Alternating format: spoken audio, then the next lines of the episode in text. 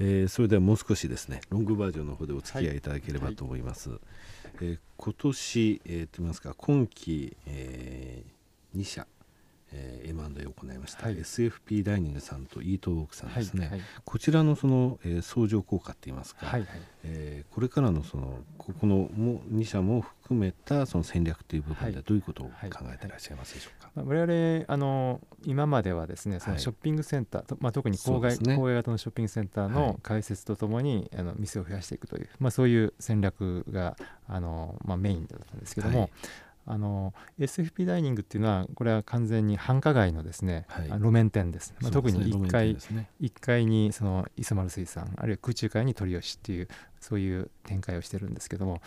あのこれは全くあの別のあの成長エリアっていうか、はい、我々今まであんまりフォーカスしてなかったそういう分野です。えーあのまあ、そういう意味ではあのショッピングセンター以外のその路面立地のポートフォリオが増えて、まあ、あの会社としてはすごく健康体にまたなったというふうに思います。でそれからあとイートウォーク社これはあの、えー、野菜を使ったあのちょっと、ねえー、ハイグレードのレストランを展開してるんですけども、はい、ショッピングセンターのデベロッパーからすると大変あの入ってほしい、えー、質の高いレストランですね。えーまあ、そういう意味で我々のショッピングセンターからの引き合いというのは、えー、とこれからグループ全体としてはあの多くなると。なるほど。ショッピングセンターとかその商業施設に、えー、たくさんのブランドを持ってらっしゃったと、はい、これ逆に言えば磯丸水産さんとか、えー、その上の、えー、焼き鳥の部分も、はい。はい、これ路面店だけど近くに競合店たくさんあるぞと思ったらそこのところを御社のブランドのものを持ってってもいいわけですよね。そうですね。そうです。あの、今までその展開のやり方とかあのこれはやっぱり別物なんですね。その、路面の開発の仕方とショッピングセンターの開発の仕方全く違うんですけども、ブランド群が我々持ってますので、要は SFP が持っているその開発手法の中にそのブランドを我々で開発したものを入れていく。これはまああの新しい展開としてあるだろうなと思います。はい、なるほどね。非常に楽しみですね、えー、それでレストランをここまでやられてきて、えー、なんでしょうねやっててよかったなとかですね、はい、はい、これは苦しいなとかいろいろあったと思うんですけれども、はい、なんかエピソードをご披露いただけるのございませんかね？えー、あのいいエピソードと悪いエピソード違いか分かりませんけど 両方お話しいただければ、まあ、あの、はい、まあ、素な自分でですねなんかあの面白いなと思う瞬間っていうのはすごくリアルなんですね。その、何かあの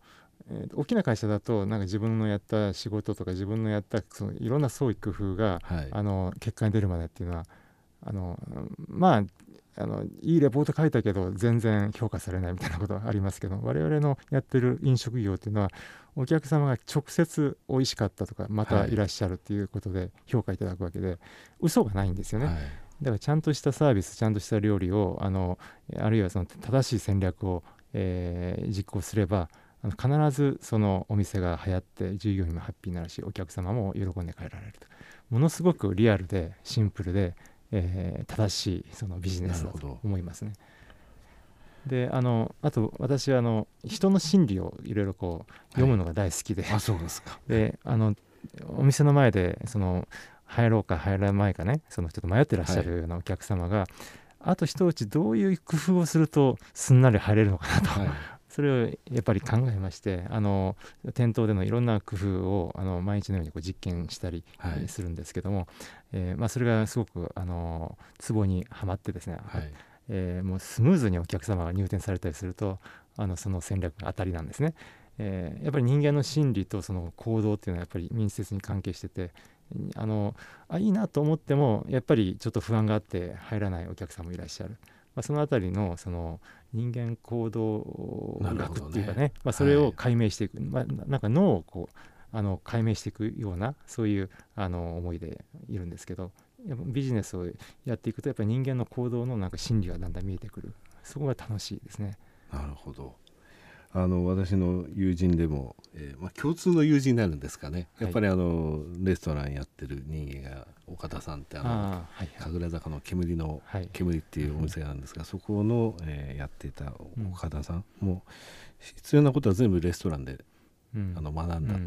ていうその本書いたんですけれどもね、やっぱりあの彼も言われてたことあと金融機関から今結構ですね。やっぱりあの外食産業自分で開かれる方多いんですね、はい、皆さんやっぱり実業で実際その人と人の触れ合いですぐこう結果が出る部分っていうのがやっぱり、はい、えー、醍醐味だっていうふうに言われてますけど、やっぱりそうなんですね。面白いですね、その躊躇されてるお客さんが入ってこれるような工夫をした時、もちろんこの番組で言っちゃうとそれね他は真似しちゃうといけませんのでね、はい、私もねそれふっと今言われて思ったんですけどね、あの田代さんの話ですけどモスモスバーガーさん、はい、モスバーガーさんって僕あの普段入るわけじゃないんですけども、はい、昔あの茅場町に1軒あったんですね、はい、今なくなってるんですけれどもなぜかそこだけは入ってしまうんですね。あのまあ、仕事の関係で証券会社さんなんか行って、うん。うん、で結構あの実は一人でお店入るのって苦手だったんですけど、はい、そこ入ってしまうんですけども、うん、なんでだろうなと思ってたらそこ小さい黒板があってですね、うんその入り口のところでメッセージが書いてあるんですね。いいですね。そのメッセージがその、えー、中にいらっしゃるあの誰が書かれてるかって後になって知ったんですけどね。ちょっとあの年配の女性の方が書いてる一言はですね、うん、なんか入ってしまうんですよね。あじゃあちょっと入ってしまおうかみたいな気になってですね、なぜよそのお店では感じないのこうやって入ってしまったのかっていうのは、後になってからあ僕が茅場町のあそこに入ってたのはあの黒板だったんだなっていうのが後になってから思ったことがあったんですよね。でそういうなんか小さなその確かに私たちもお店の前でどうしようかなっていう時にスムーズに入れる戦略ってやっぱありますね、うん、絶対にね。でそれはね、うん、あの分からないんですよね、はい、どこにも本にも何も書いてないんです。はい、だけど、えーと、ちゃんと我々はもう365日店の持ってやってるわけですね、はい、でその店頭で毎日毎日実験していくとだんだん分かってくるんですね。でこれがまた面白いですね。それから店長さん変わったりするとやっぱり売り上げとか変わったりっていうことってあります？それはもうあのやっぱり、えー、サービス力が違うと全然違います。はい、まあ、特にその店頭での力っていうか店頭でお客様をちゃんとご案内するそこの部分ってすごく大事ですね。はい、なるほどね、はい、非常に面白いお話を、えー、聞いてまいりましたけれども。えー、大学時代は心理をやられてたんですか？それでは。いえ違う。全然。普通の経済学部ですけどもあのあんまり学校にも行ってなかったんでちょっと。私と一緒です。か。49歳でいらっしゃるんですか、はい、私50歳なんですがそういう世代だったのかもしれないですね。あ あって。ねこの先ですね社長の夢って言いますか、はい、まあ、今こうやって会社を大きくされて、えー、東証一部まで来ましたと。はい。でこの会社を大きくするっていうことを抜いてですねこういうお店を作りたいとかあとあの業界こうなってほしいとかなんか自分自身の中でなんか夢みたいのってございます？会社がこうあってほしいっていうこととあと自分個人としてはこういうふうになりたいとか。あのクリエイトレストランズはスタートしたのが14年ぐらい前ですね、はい、であのその頃に思ってたのはあのまず会社自身はあの1000億の売り上げにしようとい。うふうに思ってました、はいはい、ちょうど半分まで、そうですちょうど半分なんですよね。だからあとまだ半分あるんですけどあの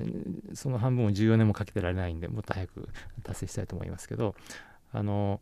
でもまあ規模も大事ですけどそのやっぱり何かあのクリエイトレストランツだからこそできたことみたいなのを達成したいなと思うんですけど、はい、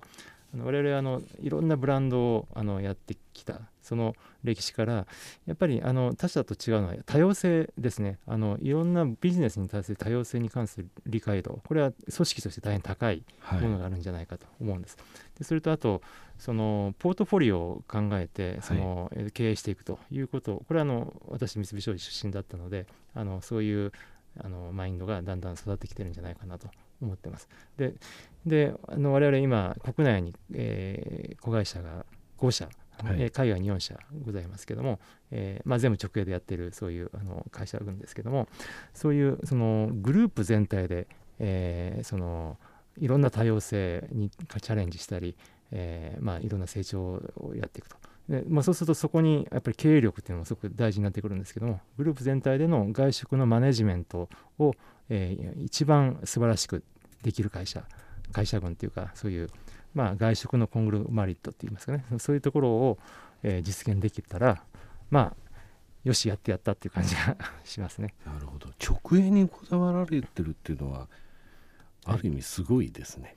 海外だと海外で成功した例で直営って結構厳しいんですけれども。そうですね、はい、あのまずは直営でやらないと、はい、あのダメだというふうに思うんですそれはなぜかというとやっぱり直営でやることによって学びがものすごく多いですね。失敗もめちゃめちゃ多いと思うんですけども、はい、その学びを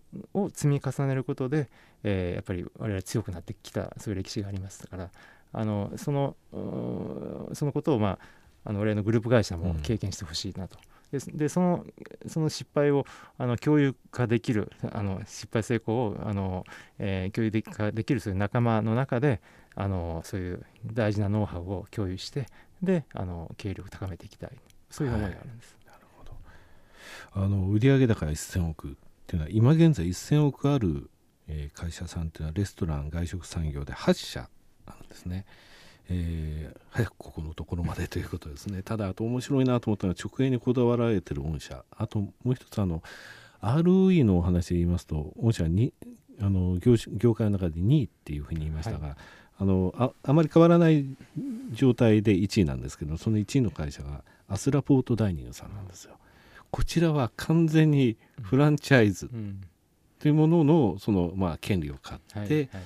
それであの成長された牛角さんとかのそのフランチャイズのところですね。非常に面白いですね。あまあ、一般的にはフランチャイズの方が ROE 高くなる、はい、と思いますけども、あの我々が大事にしているのはやっぱりそこのあの